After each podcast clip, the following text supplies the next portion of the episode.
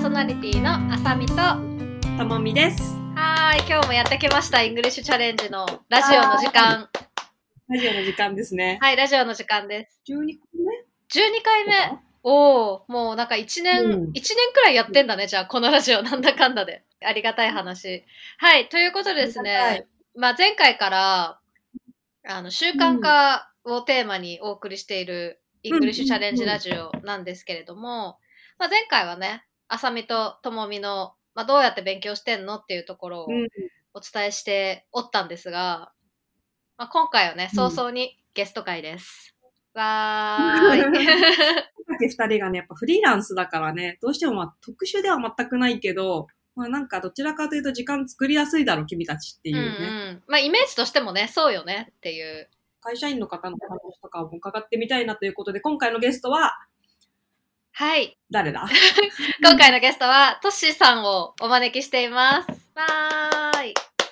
マサイさんようこよろしくお願いします。えっ、と、普段は外資の IT 会社でエンジニアとして会社員をやってるとしみつと申します。よろしくお願いします。お願いします。おエンジニアさん。そして、外資っていうことは、普段から結構英語使ってお仕事されてる感じですかね？そうですね。結構、あの、チームが、海外の方にもチームがあるので、日常的にそこのチームと、主にそのチャットツールとかを使ってコミュニケーションを日常的に取ってますね。うんんなるほど。じゃあもう。えじゃあ英語の勉強の、うんうん、聞きたいことがいっぱいある。そうですね、結構日常的に英語をすごく使うので、で実は転職したのが去年の1月なんですけど、まあ、入社の前から結構英語力を求められる仕事っていうのは分かってたんですけど、入社して想像以上にちょっと英語を使うので、もうこれはまずいと思って、本格的に英語を勉強しなきゃなと思って勉強を始めました。イングリッシュチャレンジ入ってくださったのっていつ頃でしたっけ？入ったのが確か1月ですね、今年の1月うんですね。で存在はずっと知っていて、去年のな夏嬉しいありがたい。はい。知ってました。えーえ、それ、その入る以前は、以前も結構英語の勉強はご自身ではされていてっていう感じだったんですか？そうですね、独学ではしていて、でただ一番最初に本当にしなきゃと思ったタイミングが、まあ、その1月入社して、で4月ぐらいに1回、プログリッドの面談を受けたんですよね。うん、はうんい。うんうんで面談を受けて、でその1日3時間っはい。ていうそのハードルがすごい高いなと思って、うんうんうん ちょっと当時の私にはそうで乗り越えられるあの勇気がなくて、一旦そこでちょっとしばらく独学でやってみようと思って、うんで勉強してました。で、夏ぐらいに、あの、あさみさんのノートはい。拝見して、はい。あれで結構火がついたというか、あちゃんとこう、すごく勉強を重ねれば、ちゃんと身につくんだと思って、結構そこから、あの、習慣化というか、1日うん2時間ぐらいかな、の勉強をしてましたね。スタサプを使って。じゃあ、イングリッシュチャレンジに入る前から、プログリットの存在は知ってて、面談も行ってて、っていうことだったんですね。あ、それ知らなかった。そうですね。あ、本当ですか？うん。そう、そうなんです。一回くじけてたんです。へえ、そうなんですね。え、その、イングリッシュチャレンジに入る前と入った後でも、なんか勉強スタイルって変わりましたか、はだいぶ変わりましてね、なんかそれまでは結構その孤独というか、一人でこうコツコツやっていくっていう感じだったんですけど、そのイングリッシュチャレンジに入ることで、もう本当にいろんな方が、それぞれあのバックグラウンドいろんな方が、あのが毎日のその学習報告されてたりとか、あとその悩みを相談されてたりとか、うんうん。そこで解決することとかも多かったりして、うん、なんかすごく自分のモチベーションアップにつながりましたね。であとは、あのプログリッドを受けてる方が、私が入ったタイミング結構多かったので、卒業生の方と、っていう方と、で結構それでこう背中を押されたというか、イベントも何かありましたよね、1月かうんうん2月ぐらいに。うんうんあそうですはいね。うんうん確かに。はいなんかあそのもう意を決して、はい。イベントをやったタイミングで、なんかめっちゃ PROGRIT勢が増えて、なんか、あれ？ここは PROGRIT卒業生のコミュニティかなみたいなくらい。こんなにたくさんいらっしゃるんだと思って。なんか、 EnglishChallenge Radioとか、 EnglishChallengeだと、すごい PROGRITってもうなんか、めちゃくちゃ有名だけど、一応ラジオ聞いてくださってる方に解説すると、英語コーチングの、えっ、と、会社さんはい。で、あさみちゃんがもともと通ってたんだよね。そうですね。1年半くらい前に。うんうんうんうんで、もうさっき言ってた3時間は3時間の勉強がマストの3ヶ月をすごくする。2ヶ月か3ヶ月。2ヶ月か3ヶ月選べうんる。う多いよね。今めっちゃ流行ってる。ん。ね EnglishChallengeで。ねめっちゃ流行ってる。で3ヶ月ですかね。あの、一回ね、その EnglishChallengeで、あの、プログリッドのコーチの方に、あの、勉強方法のなんか Q&A みたいなのを、うんうんあの、配信形式でやっていただいて、結構ね、うんそれでなんか目から鱗ですみたいな。いやー、本当に、私もあれで結構変わねったもん、ね。いや、そうそうそうそう、本当もうあれ、あれまだ上がってる上がってる。今、そうだよね。まだ聞けるから、うんぜひちょっと聞いてみてほしい。ね、ぜひ、あの、入会していただいた方は、それが見れるので、なんかそれを見るためだけになんか1ヶ月とか入るだけでも、いや、もう入ってマジで進めたいマジで進めたいみたいな。ほんと結構あれでで勉強方法変わったっていう人多いからね。うんうんうんうん。いや、そう、うんそれくらい本当になんか我々に非常にあの影響力のある プログリッドさんで、さらに今ね、あの、シャドテンあの、シャドーイング。の添削をしてくれるってい添うサービスもね、流行ってるので、なんか本当にやってない人の方が少数派なのではくらいの勢いで広がってそういるだね。ねやっぱ。それをもともとトッシーさん知ってるぐらい、やっぱその自分でうん仕。事で必要だから、英語やんなきゃって自分で調べてたどり着いたってことですよね。そうですね。結構検索してたどり着いて、で、あとは知り合いで、あの、受けてた人が一人いたので、で、その人からも結構いいよって言われていて、その2回目プログリッドにもうその行こうってなったきっかけは何だったんですか？もう入会しちゃおうと。きっかけは、入会しちゃおうと思ったきっかけは、そのそれまで独学でやっていたんですけど、そのやり方に限界をちょっと感じたんですよね。うんうん。あのうん今ってその勉強の仕方ってインターネットとか調べると本当にもうたくさん無限のように出てきて、うんでその中から自分のレベルに最適な方法っていうのをピックアップしてでそれをどういう構成でどのくらい勉強すればいいのかっていうのがもう結構なんて言うんでしょうもう暗中模索というかもう自分でこう調べながらで勉強しながらも本当に果たしてこのやり方で合ってるのだろうかっていう疑問もあって。うん。限界を感じてでちょっとこれはコーチングっていうスタイルででその勉強の方法から全部あの指導してもらった方がいいなっていうのととあとはそのプログリッドだと毎日そのコーチに報告しないといけないので嫌でもやるかなって 習慣化にこうつながるのかなって思いました。なるほど。その行く前と行った後であの勉強スタイルとかって変わりましたか？なんかその例えば朝やるようになったとか習慣化の上で。そうですね、あのはい、習慣化の上では朝にすごい勉強するようになりました。うんれまでは結構私が夜型なのでもともとで夜に結構あのこあ私子供がいるんですけど小さい子がうん今4歳と今月7歳になる子がいるんですけど子供たち 子供たちが寝た後に勉強を始めるっていう形だったのでだいたい10時ぐらいから勉強を始めて、うんで12時とか深夜ぐらいまでやるっていう風にしてたんですけどなんかその夜にやると終わりがないんですよねなんかいつまでもやってしまうっていうのとああとそれがだらだらだらやってしまうその眠いんだけどれ、うんうんうんうんうん。目こすりながらやってるみたいな。で、こう、シャドーイングとかもやってたんですけど、気づいたら寝落ちしてて、うんうん、で、ずっとこう、レコーダーだけが空回ってるみたいな。うんうんうんうんうん で、多分効率もこれ良くないだろうなと思って、で、そのプログリッドに入ったタイミングで、朝方にもうすっかり勉強の方法を切り替えて、で、それはプログリッド終わった今でも定着してるので、自分的にそこがすごい一番大きかったですね。えー、朝の時間活用するっていう。へえ。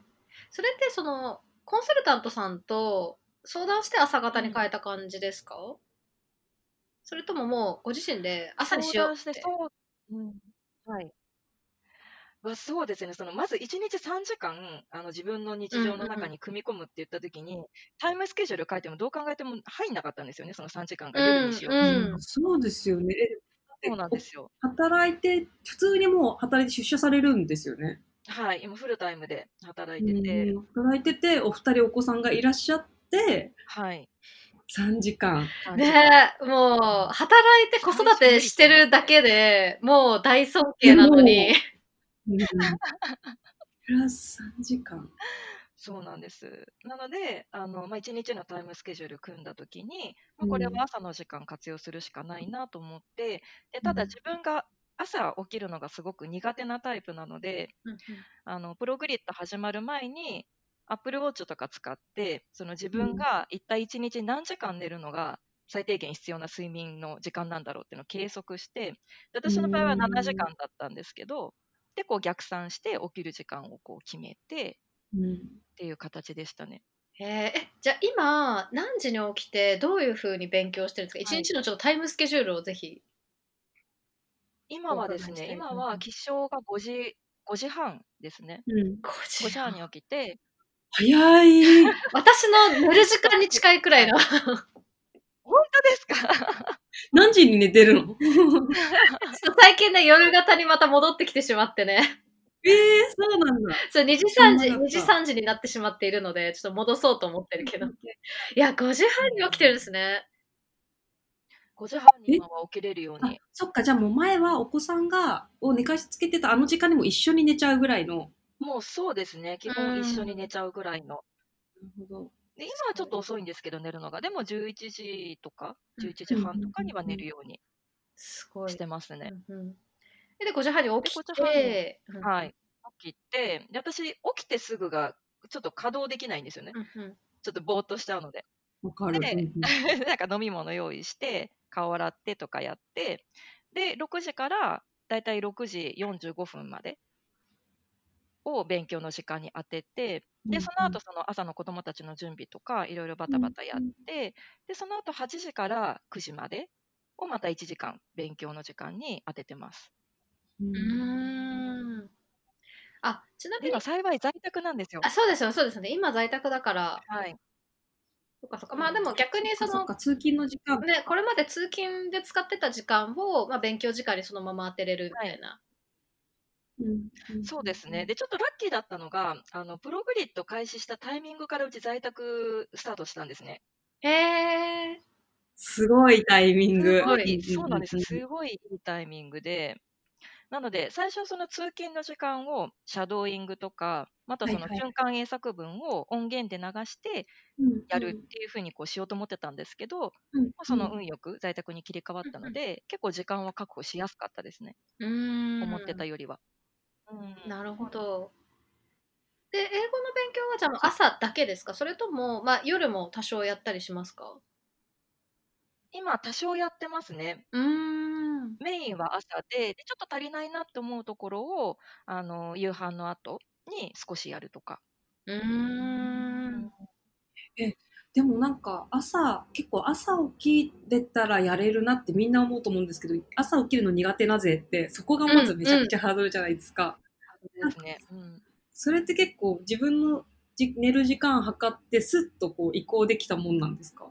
で最初はやっぱり辛くてで一つあの個人的にはなんですけどあの、夕飯を食べる量をすごく減らしたんですよ。なんかその朝朝早く起きるためのコツみたいな文章をいろいろネットで読んで,、でその中の一つでその夜寝てる間って消化のためにすごく体力を使うのであんまりこうたくさん食べてしまうと夜中の間に疲れてで朝が起きづらいっていうのがあったのでもう極力その食べる量を減らしたら割と朝こうスッと起きれるようになったのでそこは今でも続けてます。へえ、すごい。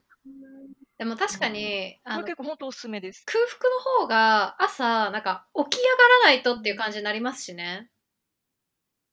あなりますね。で朝起きると起きたタイミングからお腹空いてるんですよ、やっぱり。うん。いはいはいはいなんかもう今すぐ何か食べねばみたいな。や、わかりますわかります。ななんか。寝転がっている場合ではない、みたいな、なりますよね。場合ではない。何か食べないと死んでしまうみたいな。確かに。えーでもそれでちゃんとなんか朝早く起きるの維持してるの、ほんとすごいなって思います。い。うん。いや、本当でもプログリッドのおかげで割とその習慣化はついたかなと思います。ええそっか、じゃあそれまでは、まあ一応その勉強時間取ってるとはいえ、あんまりその習慣化っていう感じではなかったんですかね？そうですね。そうですね。あんまり習慣化っていう感じではなかったですね。ええで、まあ、えっと、いつ卒業されたんでしたっけ？卒業したのは6月の頭ですね。うんうんうん、じゃあもう卒業して1ヶ月ちょっと経って、でも習慣変わらず、はい今も。変わらずやってらっしゃる。そうですね。やっぱりそのプログリッド中は3時間だったんですけど、今ちょっと落として2時間ぐらいですね。うんうんだいたい1日。うんうんうん。えーでもじゃあもう3時間やってたから2時間はまああんまり無理なくというか。そうですね。あんまり無理なくになりましたね。なんか3時間の時はやっぱり、こう、うんうん他のすべてのものをやっぱり諦めたんですよね。そのオンライン飲みとかももう極力その参加しないようにしたりとか、うんうんうん。3ヶ月間禁酒もしましたし、すごい研修してたのか研修研修かいや、思ったんですよ。思った。夕食減らすのとプラスお酒も私の場合減らさなきゃなんだなってさっき思ってたんだよな。禁酒やっぱりちょっと目の前で飲まれると苦しかったですね。あ、そうなんです、あの夫がたまにやっぱり飲むので,、うんでそれまでは週に3回ぐらい一緒にそのビール飲むとかやってたんですけど、それも一回ストップして、いやー起きれなくなっちゃうので。いやでもそうなんかそこだなやっぱ禁酒をしないとどうしても飲みに誘われると、こなんか狂いますよね習慣が。来る。ももう3時間、4時間単位で取られちゃうから。いやそうそうそうそうもう終わりみたいになっちゃうからなんかいや、もう終わりだよね。もう私もそれプログリッド通ってた時あのチートデーと呼んでた。もうその友達とご飯行くとかはもうチートデーだからもうこの日は勉強ができませんっていうのをもうコンサルタントさんに言っとくみたいな。はいはいはいはい。いや、でも本当そうだよね。うんうんちょっとそこの遊びに出たり、お酒飲むとリカバリーがもうできない。そう、やっぱね、あのね、お酒はね、これダイエットとかもマジで一緒だけど、あの、理性が外れるから、なんか、お酒飲まずにただご飯食べてるだけだったら、まだギリギリ、あの、帰り道でシャドーイングやろうとか思えるけど、うんお酒入れたら絶対に無理って思う。無理ですね。もしないんだよね。なるほど、そこもちゃんと、ちゃんと実践して、だか結構生活組み替えたんですね。結構組み替えます。なんか仙人のような。千人なんか本当仕事、仕事か英語の勉強か、子育てか、しかしてなかったですね、本当に。うん3ヶ月か。いや、つでもそうなりますよね。そうスケジュール的に考えても、その3時間とかの間にやってた、まあちょっとドラマ見るとか、なんかちょっとうんうんう、んなんか SNS なんかダラダラ見るとか、もう全部シュッて スリムに。シュッてやって、スリムにして、で、だから何としてでもやりきりたかったんですよね、3ヶ月間。うん、うん、それがすごい強かったので、もうかなりストイックに。うん。やりましたうん素晴らしい自粛期間の活用方法ですね素晴らしい、本当のに。ビール美味しかったですね。確かに、もう卒業の祝杯最が。高でした。祝杯がもう乾杯みたい 確かに。いや、でもまあそう思うとやっぱり、あの、一回かなりこう厳しい生活をちょっと2ヶ月くらいとか体験して習慣化すると、もうその後、全然傍から見たら、え、そんななんかストイックに生きてんのってなるような、まあ、2時間勉強するとかでも、割と、いや、なんかもう生活の中の一部だからうんみたいな感じになりますよな。ね。うんそうですね。なんか自分の中でも一つ自信になって、そのやりきったぞっていうう、んうん。あの自信にもなりましたし、あと3ヶ月間、まあ、結構苦しかったけど、でも同時に楽しくもあり、なかなかそういう経験できないじゃないですか、その社会人になってから、いやー、本当クにそのな3ヶ月間何かに打ちうん込むみたいな。うんうんんか部活みたいですよね。そうそうそうです、そうです。なんか全国大会を目指してみたいな。で今ねあの EnglishChallengeは結構なんかそれをみんなでやってるから 本当になんかチーム感がすごくて、あそうですね、本当、数日違いで始めた、うんうん。 PROGRIT始めた方もいらっしゃったので、うんうん、なんか本当にあの EnglishChallenge内で励まし合いながら、やっぱ心折れるタイミングってあるので、確かそういうに。時にちょっと励まし合いながらできたのでよかったですね。はい。ということで PROGRITの、 PROGRITの習慣化すごいというなんかお金もらってんじゃないかっていう話だったはいあるみたいな。わけですがいやーこれはまた EnglishChallenge内の PROGRIT率が上がってしまうないかと。いやーでもやっぱ一人でやるよりすごいうんうん。いいんだねと思った。ね確かにねで。もあれですよ、 Tossyさん、いやかご家族の協力も結構得られ、こう得られるように話したみたいなところもあるんですか？そうですね、始める前に、やっぱり夫に宣言して、始めるからっていうのと、まあ絶対やりきらないといけないからって話して、で結構その間は、その家事とか、もうちょっとおろそかになるかもしれないけど、ごめんねっていうのは最初に、話しましたね。なるほど。ちょっとこれトシさん後半でまたそのご家族とのそうね、そう自分のね。意思じゃないところも、うんうんうんお伺いしたいな。はい。いやはいね、やっぱ母として働きながら英語勉強するってうんめっちゃ多分大変。私たちが思ってる以上に絶対大変だから。いや、絶対大変よね。ね、ちょっとそのあたりも伺っていきましょう。ははい。ということで、今日はトシさんにゲストに来ていただきました。またちょっと後半にも続きます。うん。はーい。じゃあねー、バイバーイ。バイバーイ。